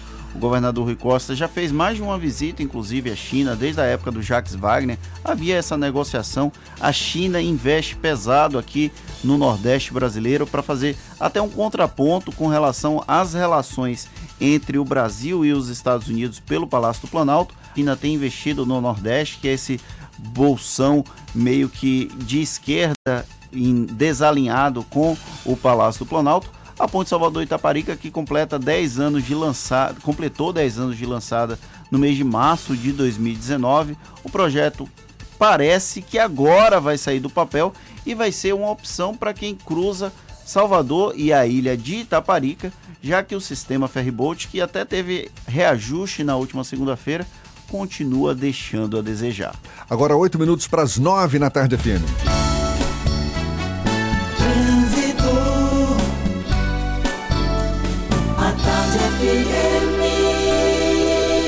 Oferecimento: Monobloco, o alinhamento 3D de carro de passeio mais barato da Bahia, R$19,90. Aniversário Bahia VIP Veículos. Com entrada a partir de um real, você sai de seminovo novo. Nutrição é com o SESI. Acesse www.sesesaudeba.com.br. Link dedicado e radiocomunicação é com a Softcomp.